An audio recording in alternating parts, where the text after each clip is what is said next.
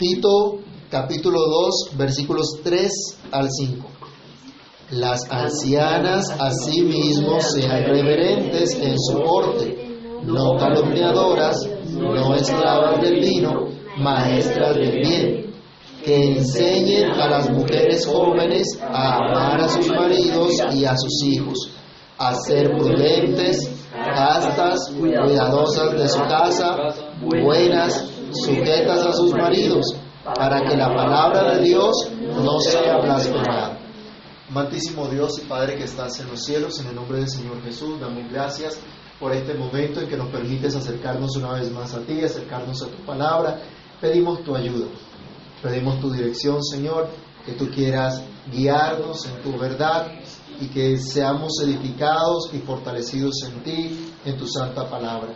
Señor, que tu Espíritu Santo obre en cada uno de nosotros para que tu palabra sea de edificación, exhortación y consolación para cada uno de nosotros. Te lo rogamos y te damos muchas gracias. En el nombre de nuestro Señor y Salvador Jesucristo. Amén amén. ¿Pueden tomar asiento, mis hermanos? Ya hemos dicho entonces que las mujeres de la iglesia, absolutamente todas, están llamadas a predicar la sana doctrina, no como pastoras o presbíteras, y ya habíamos dicho que ni aún la esposa del pastor es pastor, sino que al igual que los hombres mayores, están llamadas a predicar la sana doctrina con su estilo de vida, con su conducta como siervas de Dios y maestras de lo excelente, tal como se nos dice en el versículo 3 de Tito 2. Las maestras del bien, las maestras de lo excelente, se detalla ahora en los versículos 4 y 5, donde se nos habla específicamente la vocación de enseñanza que tienen las mujeres mayores de la iglesia para con las que le siguen, con las mujeres menores.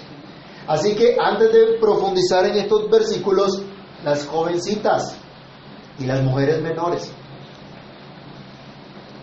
no sean testarudas, sino al contrario, mujeres de espíritu enseñable. A veces, por la juventud, se considera que se tiene toda claridad y se tiene toda sabiduría para llevar a cabo las cosas de acuerdo al concepto que cada uno tiene. Pero no en vano Dios da los años, las canas que no siempre salen temprano, sino a cierta edad por lo general.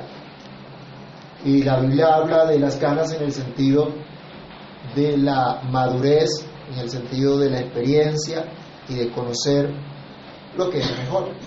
Así que las mujeres jóvenes tienen un llamado a un espíritu enseñable y no pretender que se las saben todas y que las abuelas solamente hablan por fastidiar y que son chapadas a la antigua y no tienen nada que enseñarle. Cuidado con eso. Mujeres jóvenes, mujeres casadas que aún son jóvenes, aprendan de las mujeres mayores. Y aquí hay un detalle, miren que a veces nos formamos grupitos, ¿cierto? En los contemporáneos. Si no, miren los chiquitines, ¿con quién quiere jugar? Por lo general. Pues con los de su edad, ¿no? Y las mujeres jóvenes, ¿qué es lo que tratan de hacer? ¿Con quién quiere reunirse? Pues con los jóvenes. Ay, si no hay jóvenes en la iglesia, que empezar. Entonces, no van a aprender de las mujeres mayores y de las abuelas. Ojo, mujeres jóvenes.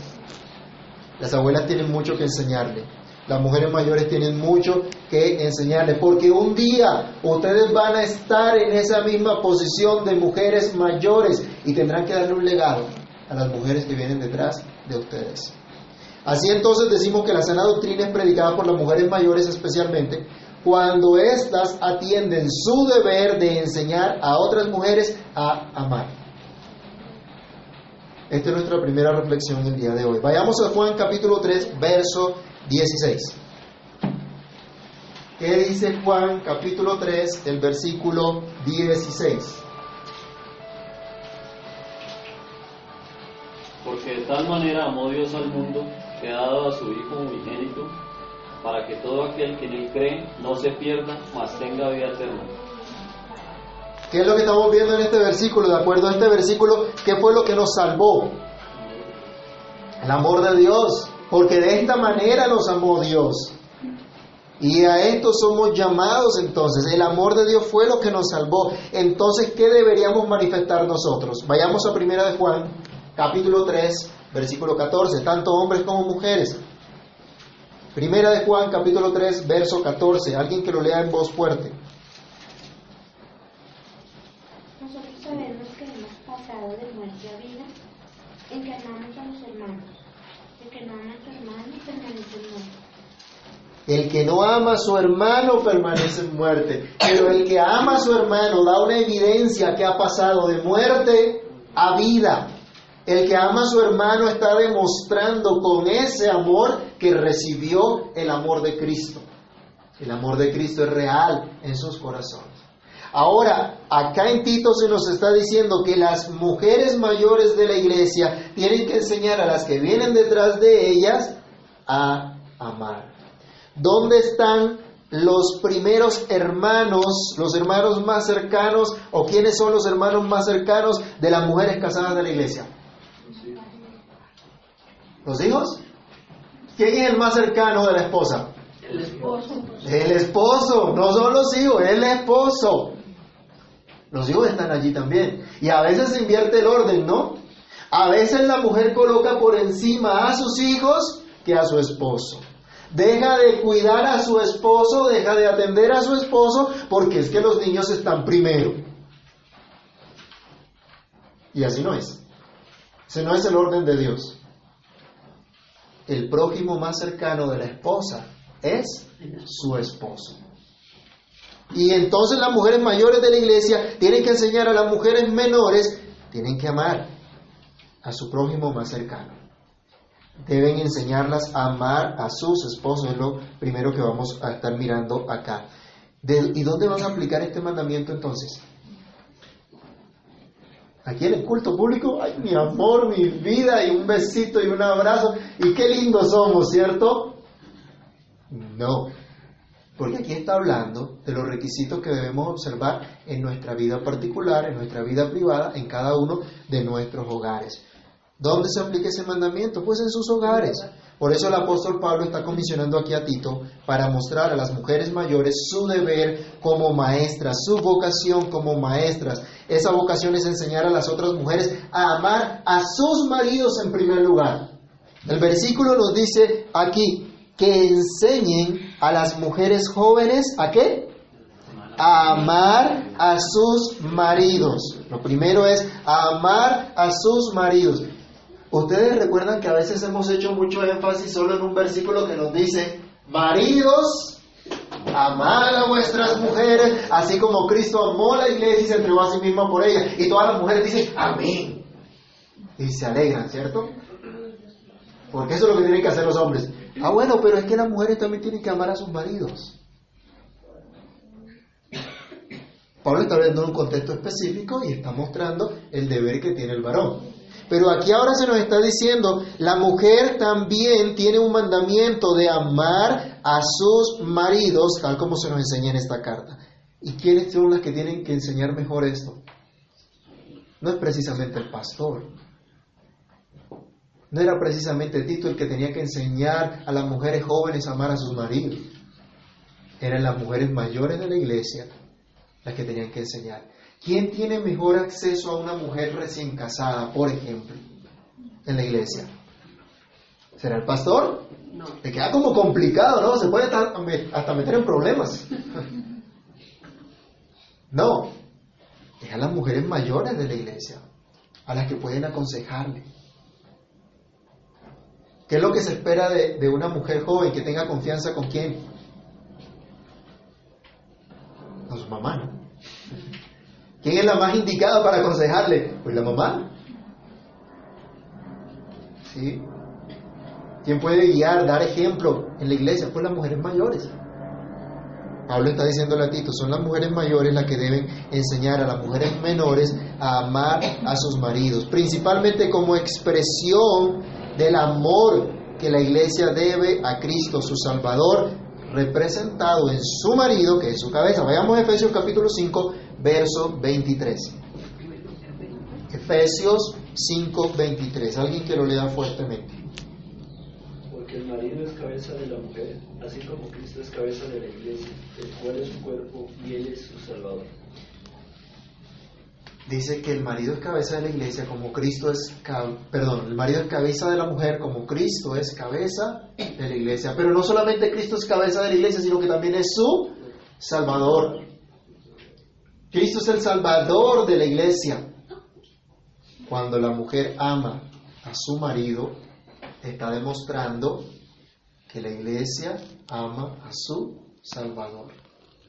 Miren que no se trata meramente del, del matrimonio como tal del hombre y de la mujer, sino que se está hablando de Cristo. Por eso es tan importante nuestro matrimonio. A veces nos dejamos llevar por lo que dice el mundo, ¿no? Y tenemos un pensamiento, tenemos una concepción de la, del matrimonio conforme a los parámetros del mundo, conforme a lo que dice el mundo. Entonces, aquí nos está diciendo es, mujeres mayores, enseña a las mujeres menores a tener en alto concepto el matrimonio. Porque allí está hablando de la relación de la iglesia y Cristo. Cuando la mujer atiende este llamado de amar a su esposo, está manifestando el amor por Cristo. Pero ¿qué se, qué se puede decir entonces de una mujer que no atiende este deber? Que no ama, que no respeta, que no se sujeta a su marido. ¿Qué está diciendo entonces? Pues no me interesa Cristo en realidad. Cristo para mí no es importante. En la iglesia, Dios nos llama a tener una concepción diferente de lo que son los hogares. Es verdad que ha habido casos de matrimonios fallidos, de dolorosos fracasos matrimoniales que han llevado al divorcio, aún dentro de la misma iglesia cuando esto no es el deber ser. Pero a pesar de eso sabemos, aunque eso no honra a Dios, sabemos que en Dios hay perdón. Que Dios nos ha perdonado absolutamente todos nuestros pecados, incluyendo aún el divorcio cuando no ha sido por causales bíblicas. Pero en adelante, ¿cómo es nuestra manera de pensar respecto al matrimonio? O conociendo ya la enseñanza del Señor, ¿cuál es nuestra actitud frente al hogar? En adelante nuestra manera de pensar debe ajustarse solo a lo que Dios dice, no a lo que el mundo nos enseña.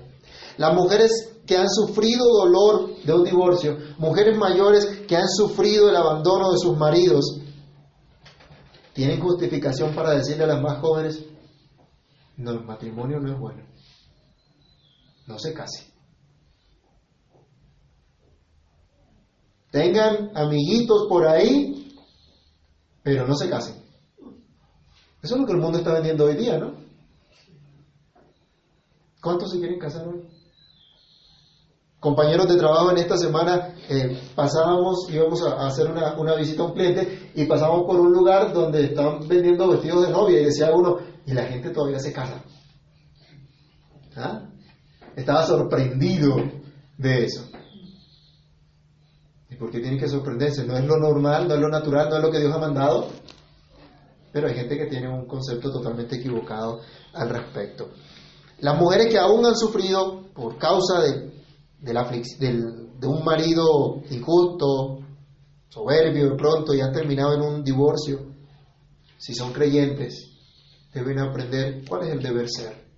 Y deben enseñar, no desde su fracaso de vida, sino desde la enseñanza de la escritura, de la palabra de Dios. Aún las mujeres que han sufrido esto, ¿ustedes no creen que pueden enseñar a las más jóvenes a evitar ciertas acciones equivocadas en su hogar? ¿Será que no le pueden enseñar ni le pueden decir, no comete el error que yo cometí de actuar de esta forma inadecuada? Yo creo que sí.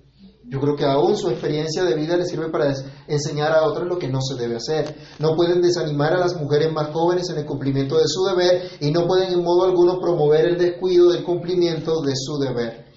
Tal vez esto hoy no suene muy de moda, ¿cierto? Tal vez me escuchen hoy las feministas y las que hablan de los supuestos derechos de las mujeres dirán, uy, ¿esto qué es? Son retrógradas. Están oprimiendo a las mujeres. Pero recuerden, el cielo y la tierra pasará, pero la palabra de Dios no pasará. Así que las que son abuelas y las que son mujeres mayores, yo les pregunto, ¿están enseñando a las más jóvenes a amar a sus propios maridos? ¿Están ustedes convencidas de lo que Dios dice? Vayamos a Primera de Pedro, capítulo 4, verso 8. ¿Están ustedes convencidas de esto? ¿Estamos nosotros también como varones enseñando esta verdad? Primera de Pedro, capítulo 4, verso 8. Y entre vosotros ferviente amor, porque el amor cubrirá multitud de pecados. ¿Qué fue lo que hizo el amor de Cristo? Cubrir los pecados. Nos perdonó absolutamente todos nuestros pecados. ¿Y cuál es el llamado entonces aquí que está diciendo Tito a las mujeres? Amen a sus maridos. No, yo no lo amo porque es que él es un pecador. ¿Y usted qué es? Redimida, sí, por la sangre de Cristo, pero pecador igual que el marido. Yo cumplo, pero si él cumple. Y el marido dice lo mismo, ¿no? Y entonces empezamos ahí a, a defendernos cada uno, a chocar y a pelear por mis derechos, en lugar de someternos a lo que Dios dice. Entonces está enseñando aquí, las mujeres mayores deben enseñar a las mujeres menores a amar a sus maridos, porque el amor cubrirá multitud de pecados. Mujeres, ¿ustedes creen esto en verdad? ¿Están seguras de que esto es palabra de Dios? Es palabra de Dios. El amor cubrirá multitud de pecados. ¿Será posible entonces que una mujer pecadora, redimida por Cristo, pueda amar a otro pecador redimido por Cristo o que aún no haya sido redimido? ¿Será que una mujer pecadora pero que ha sido redimida puede amar a otro pecador? ¿Será que sí o será que no? Claro que sí, si ha recibido el amor de Dios puede amar a otro pecador. Sabe que es otro pecador, pero que ha sido redimido por Cristo.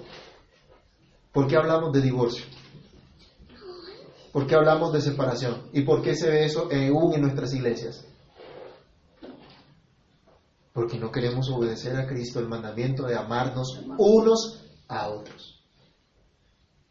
Y creemos que el amor es simplemente el besito y el abrazo y la florecita y las cositas bonitas. Eso es pasajero. Eso se acaba. Esa no es la verdadera razón, esa no es la verdadera manifestación del amor. ¿Qué nos dice en Corintios acerca del amor? Que el amor es puede, es sufrido, es benigno, no busca lo suyo.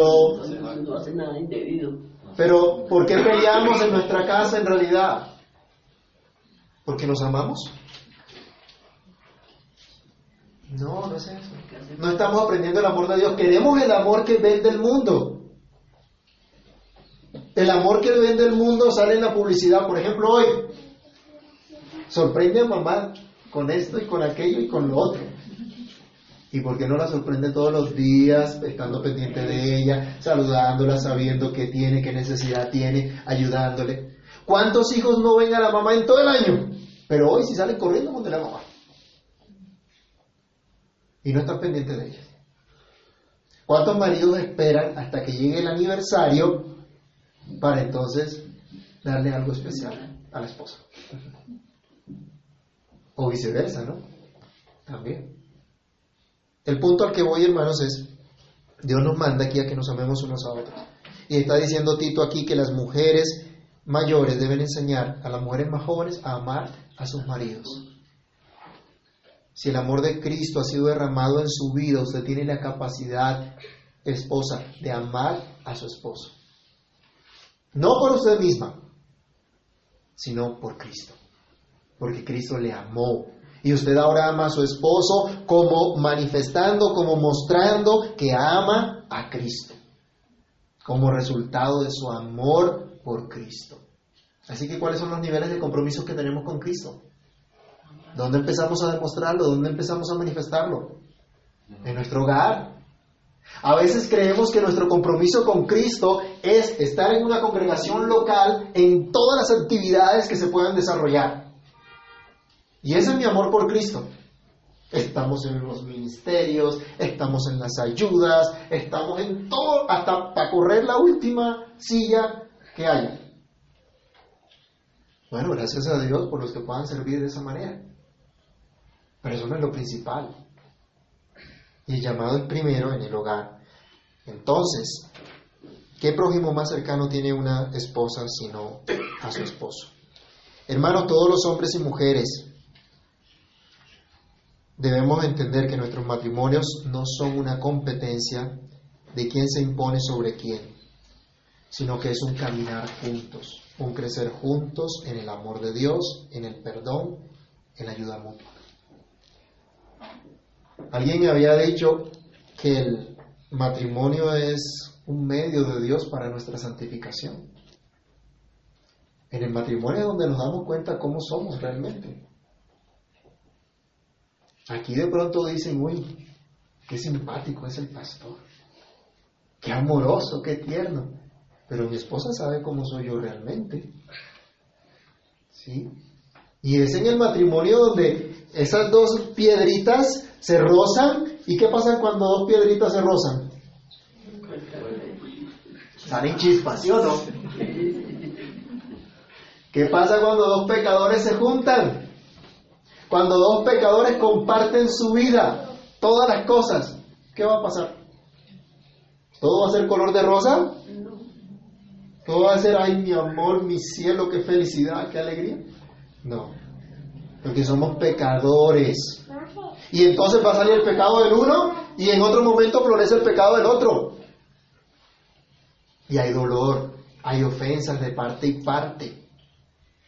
Pero es un crecimiento en perdón, en amor, en ayuda mutua.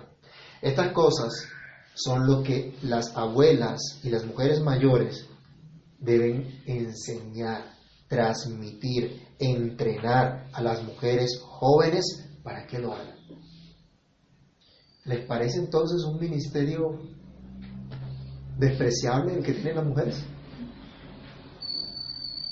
Haciendo un paréntesis aquí, muchas mujeres han peleado porque la Biblia no les permite estar en el púlpito predicando a la iglesia.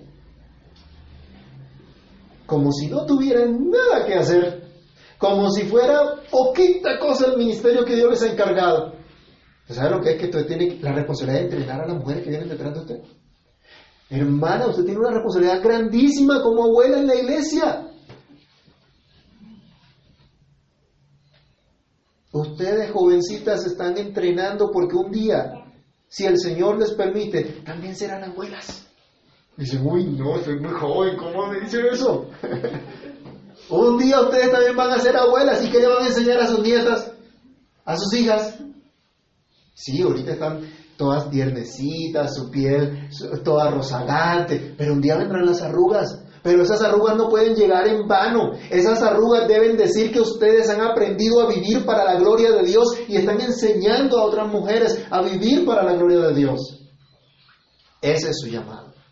Las mujeres deben entonces mayores aprender, enseñar a las mujeres jóvenes a amar a sus, a sus maridos, pero también amar a sus hijos que enseñe a las mujeres más jóvenes a amar a sus maridos y a sus hijos. Si Dios bendice el hogar con hijos, estos no pueden ser vistos como una carga o un obstáculo. Vayamos al Salmo 127.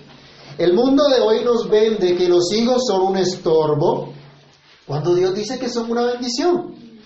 La mayoría de los matrimonios hoy considera que no pueden tener hijos porque es muy costoso mantenerlos o porque estorba a sus proyectos profesionales y esto se escucha tristemente aún dentro de la iglesia, olvidando así la promesa de Dios de edificar nuestros hogares, de darnos herencia, de darnos bendición. Salmo 127, vamos a leerlo todos juntos.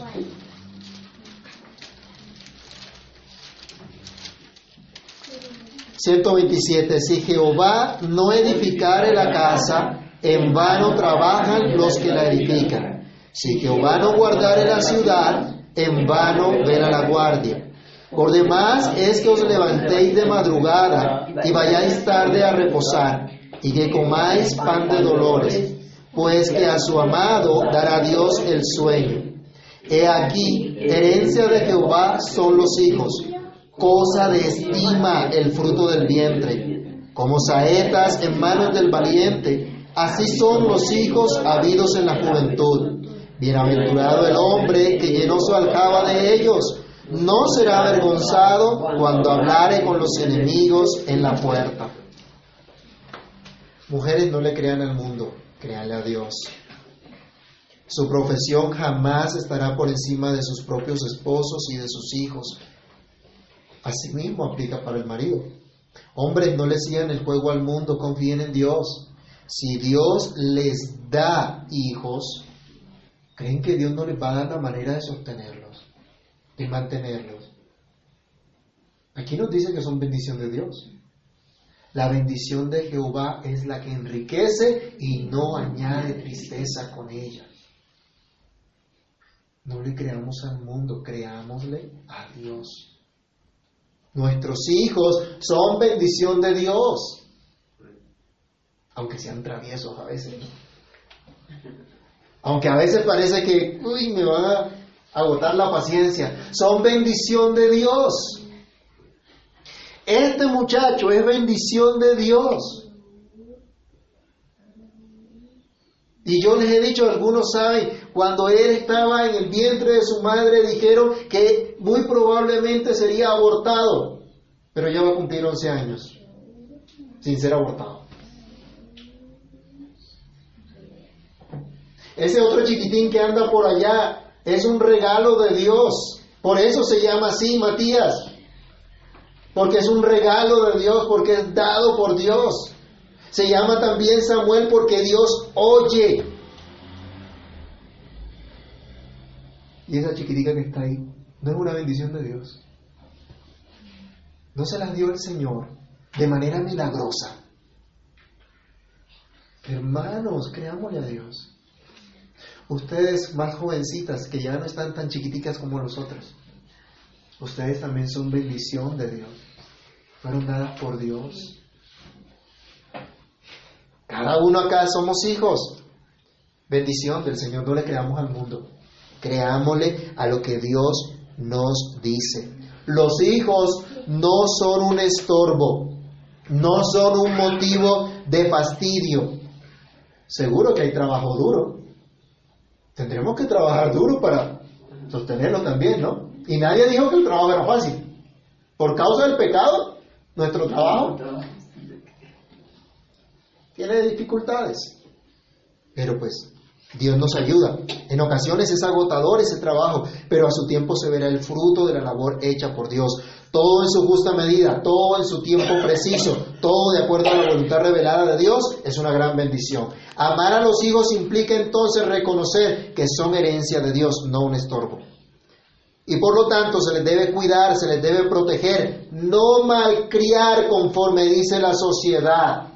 La sociedad nos dice hoy, no le pegue al niño porque se traumatiza. Tú no te has traumatizado todavía, ¿cierto? Ah, bueno, espero que no, porque mientras la haga toca con su correazo. La Biblia enseña algo muy diferente. Aquí nos dice la sociedad, no castiga al niño porque eso es maltrato. Cuando Dios nos dice en Proverbios 29:15, la vara y la corrección dan sabiduría, mas el muchacho consentido avergonzará a su madre. ¿No lo ve usted una realidad? Cuando las mamás se vienen acá y no le pega al niño. Se están ganando una vergüenza futura. Y casos hay por montones, ¿no? Niños consentidos que nunca corrigieron. Crecen y después, ¿quién los endereza? Es terrible ver eso.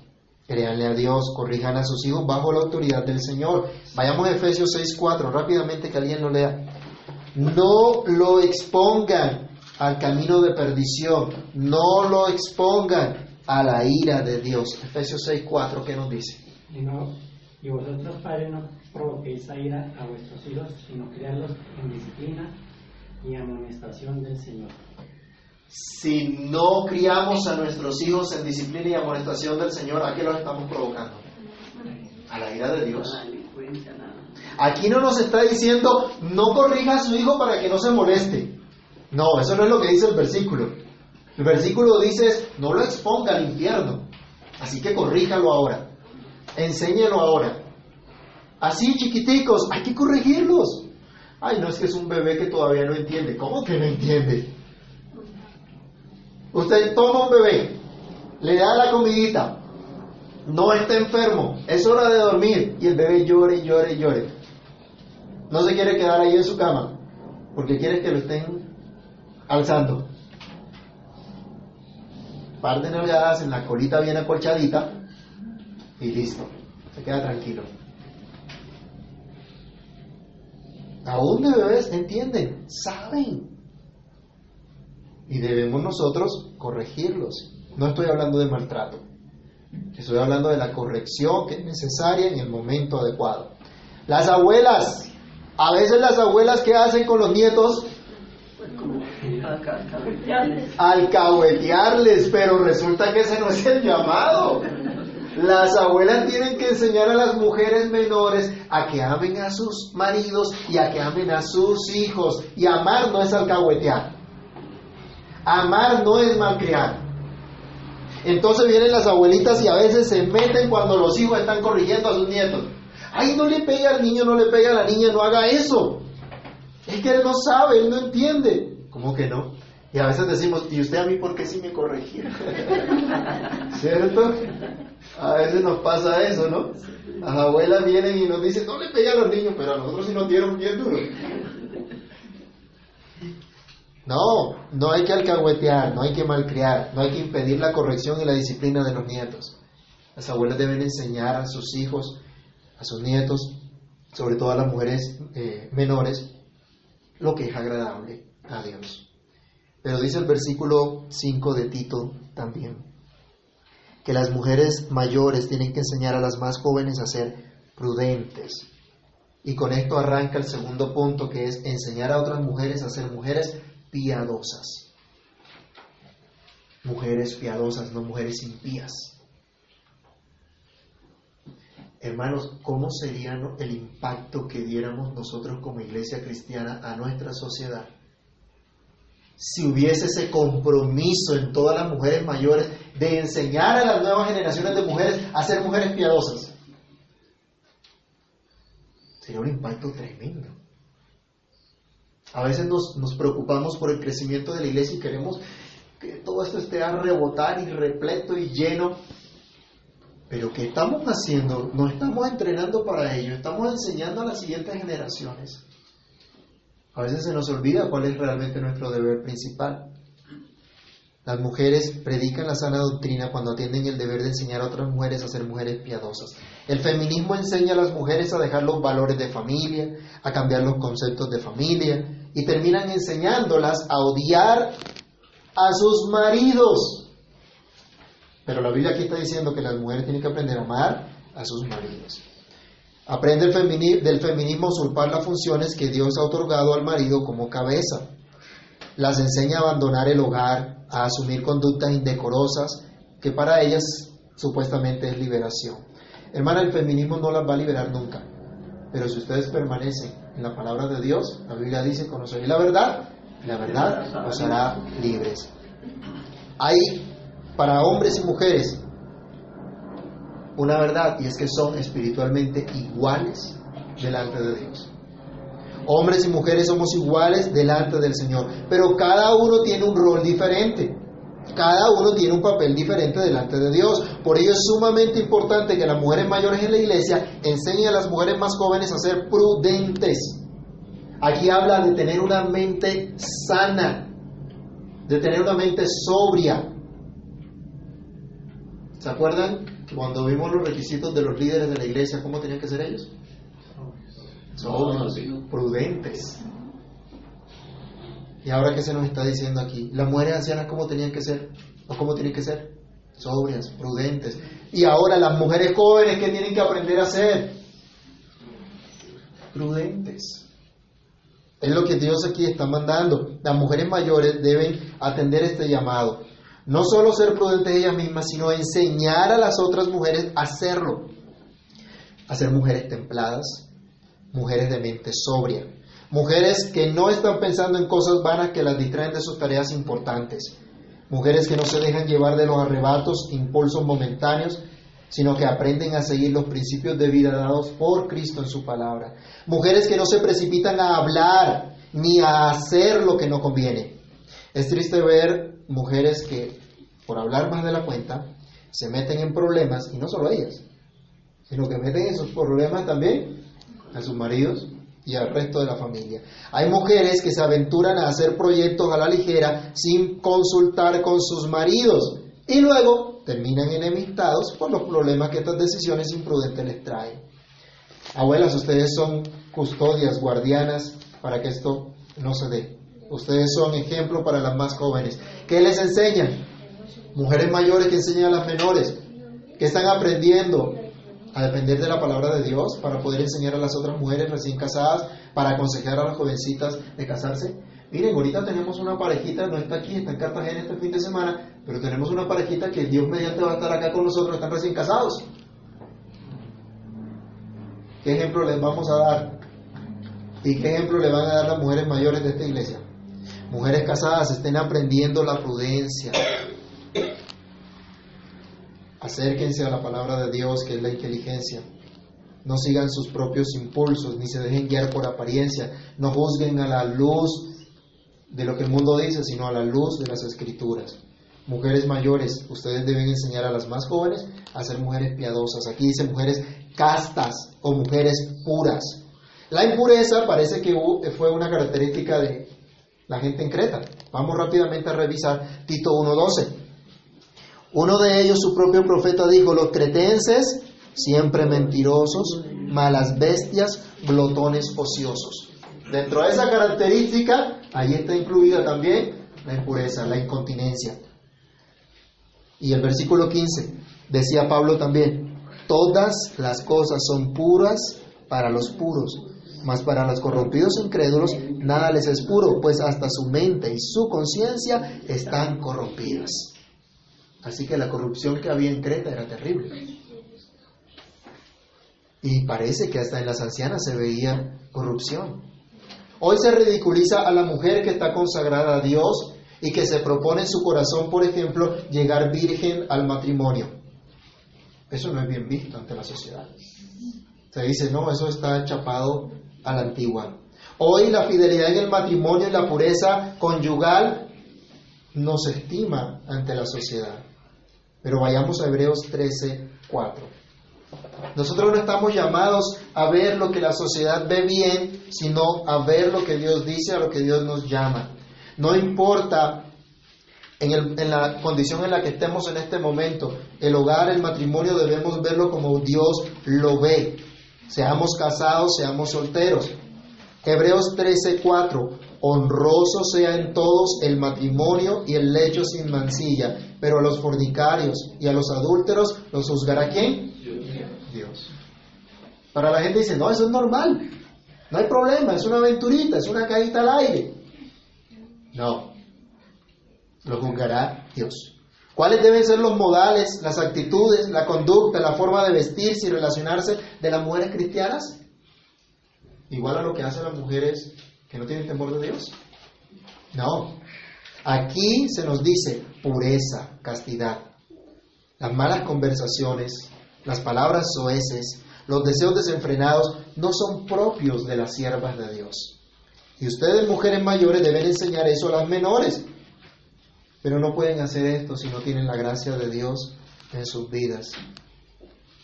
Pero recuerden, si ustedes están aquí hoy, la Biblia nos muestra en la carta de Tito que Dios les ha dado gracia, misericordia y paz. Las mujeres, al igual que los hombres, son tentadas también en la impureza. Y tanto hombres como mujeres deben depender por completo de la gracia de Dios para conservarse puros, consagrados a Dios, pues son posesión de Dios, son pueblo de Dios. Mujeres piadosas entonces son también mujeres buenas. Dice, deben ser buenas. Bueno, la Biblia dice, bueno, solo hay uno. ¿Y quién es ese bueno? Dios. Pero aquí dice, las mujeres jóvenes también tienen que aprender a ser mujeres buenas. ¿Por qué? Porque las abuelas están viviendo y están experimentando la bondad de Dios en sus vidas, el carácter de Cristo en sus vidas que las ha transformado, el único que es bueno. Así que si el que es bueno ha transformado sus vidas, el carácter del que es bueno está en usted, así que usted puede manifestar una vida de bondad. Una vida transformada por el poder de Dios, que no busca revancha, que no está diciendo el que me la hace, me la paga, sino que están dispuestas a hacer lo que es bueno.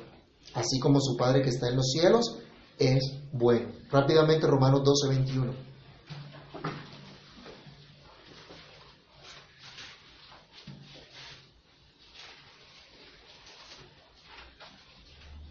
No seas vencido de lo malo, sino vence con el bien el mal. Las mujeres de la iglesia deben ser ejemplo a las más jóvenes de lo que es una mujer buena, una mujer temerosa de Dios. En Mateo 5, 44 al 45 se nos llama a que expresemos la bondad de Dios, de ese Dios que hace salir su sol sobre buenos y malos. Entonces las mujeres mayores están encargadas de enseñar esto a las mujeres menores.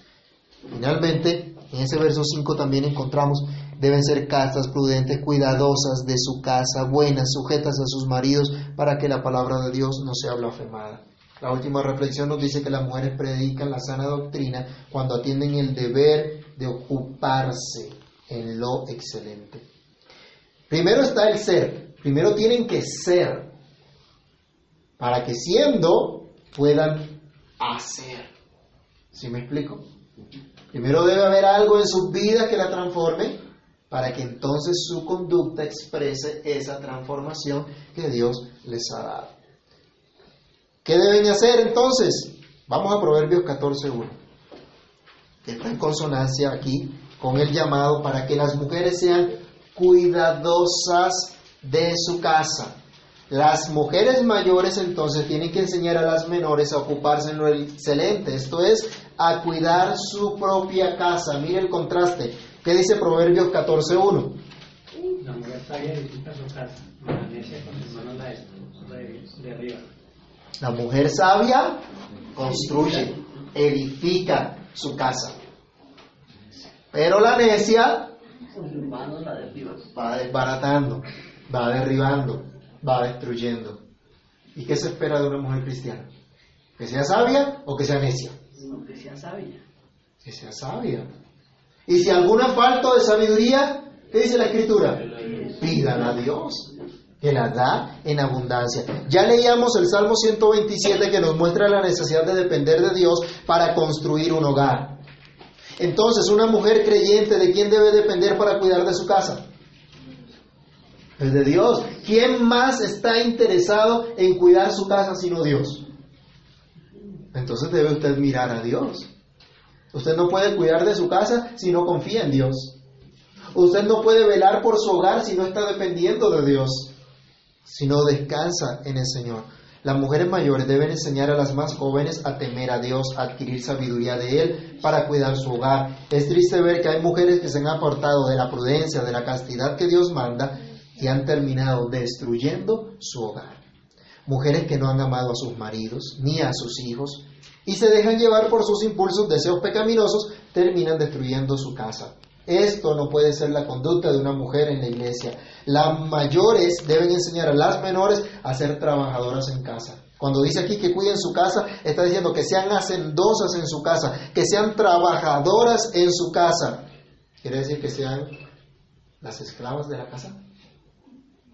No, a eso no se está refiriendo. Se está refiriendo a que deben velar por el cuidado y el orden en los asuntos de su casa. Esa es su responsabilidad. El hombre debe proveer, debe proteger, debe dar dirección. Pero la mujer debe cuidar su casa. Está llamada a cuidar de su casa. Aún las mujeres que trabajan por fuera de la casa, eso les dice, eso les, les exime de cuidar de los asuntos de su casa. No. Aunque tengan ayuda para desarrollar las labores propias del hogar, es su responsabilidad velar por el cuidado de su marido y de sus hijos. Les invito a que reflexionen en Proverbios 31 del 10 al 31. Allí se nos describe lo laboriosa que es la mujer virtuosa. No es solo una mujer que se la pasa pintándose las uñas, ¿sí? Y, y simplemente se dedica a esas cositas. Una mujer trabajadora. Ahora, no necesariamente es la que hace absolutamente todo en la casa, pero está cuidando, está velando, está pendiente. Si tiene ayuda, sabe cómo dirigir esa ayuda, cómo encaminar esa ayuda. Está pendiente de cuidar de su marido, de sus hijos. Interesante, ¿no? Y uno, uno diría, oye, es un trabajo como muy duro, ¿no? Como muy pesado tal vez para, para la mujer. Si no se tiene a Cristo, obviamente que será pesado, será duro. Pero si Cristo ha transformado su vida, entonces sabe que está haciendo todo para la gloria de Dios, para honrar el nombre del Señor. Estos versículos de Proverbios 31, del 10 al 31, nos hablan de una piedad práctica. La mujer, no como esclava de los oficios de la casa, pero sí procurando el bien de todos los miembros de su familia desde la capacidad que ha recibido como mujer. También se les dice a las mujeres, no solo sean hacendosas en casa, sino sujétense a sus maridos. Las mujeres mayores deben enseñar a las menores a que estén sujetas a sus maridos. Esto de pronto hoy día se ha descuidado. Vayamos a Efesios 5, versos 22 al 24. Las mujeres casadas deben estar sujetas a sus propios maridos, repite Pablo en Efesios 5, 22 al 24. ¿No puede leer? Las casadas estén sujetas a sus propios maridos como al Señor, porque el marido es cabeza de la mujer, así como Cristo es cabeza de la iglesia, la cual es su cuerpo y Él es su Salvador. Así que como la iglesia está sujeta a Cristo, así también las casadas lo estén a sus maridos en todo. ¿Cuál es la razón entonces para que una mujer esté sujeta a su marido? ¿Él es muy buena gente? Él es muy tierno, muy lindo, todos los días me lleva flores, dulces, chocolates. Entonces me parte de chocolate, ¿cierto? amor? No, esa no es la razón. La razón es, como la iglesia está sujeta a Cristo, la mujer está sujeta a su marido. Lo reconoce como cabeza. Si nosotros como iglesia no reconocemos que Cristo es nuestra cabeza, si no reconocemos que Él es quien nos dirige, que Él es quien tiene lo mejor para nosotros, ¿qué es nuestra vida cristiana? No es nada. ¿A dónde vamos a, llegar? ¿Dónde vamos a avanzar? A ningún lado. La mujer entonces, en consecuencia, al reconocer que es Cristo su cabeza y que Dios le ha dado un marido como cabeza, debe reconocerlo como el líder de su casa, como el que Dios ha colocado para dirigir, para guiar su casa. Hombres, ¿no les parece tremenda responsabilidad la que Dios nos da entonces? Porque Dios no le va a pedir cuenta a las mujeres de cómo llevaron su casa. ¿A quién le va a pedir cuentas? A nosotros. Pero la mujer sabia Edifica su dedica casa. su casa. Es ese soporte de su marido.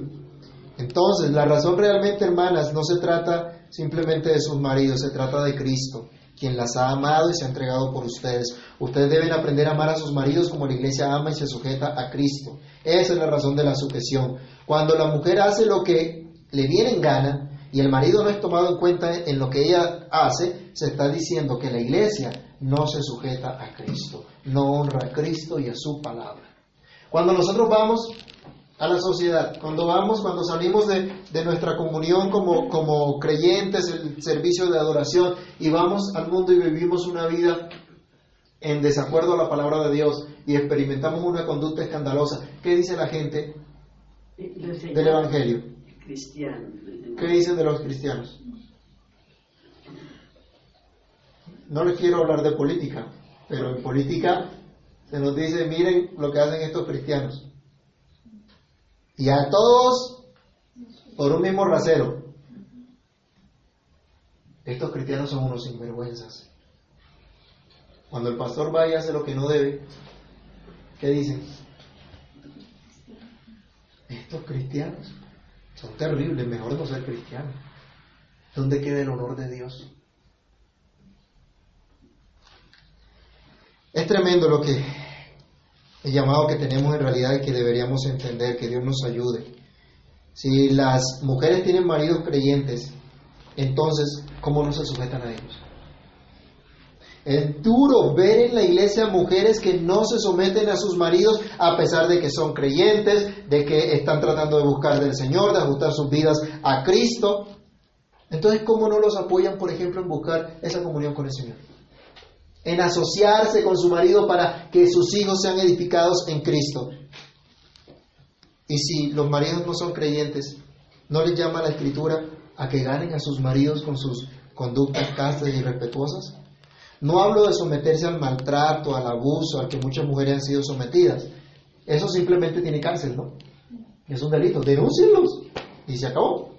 Pero sí me refiero a las situaciones cotidianas que sin constituir maltrato o abuso en este sentido puede ser incomprensión, puede traer molestia, dolor, por no asumir cada uno las responsabilidades que tiene como esposo o como esposa, de donde somos llamados a corregirnos en amor los unos a los otros, siguiendo la instrucción de la palabra de Dios, pues todos somos llamados a honrar la palabra de Dios.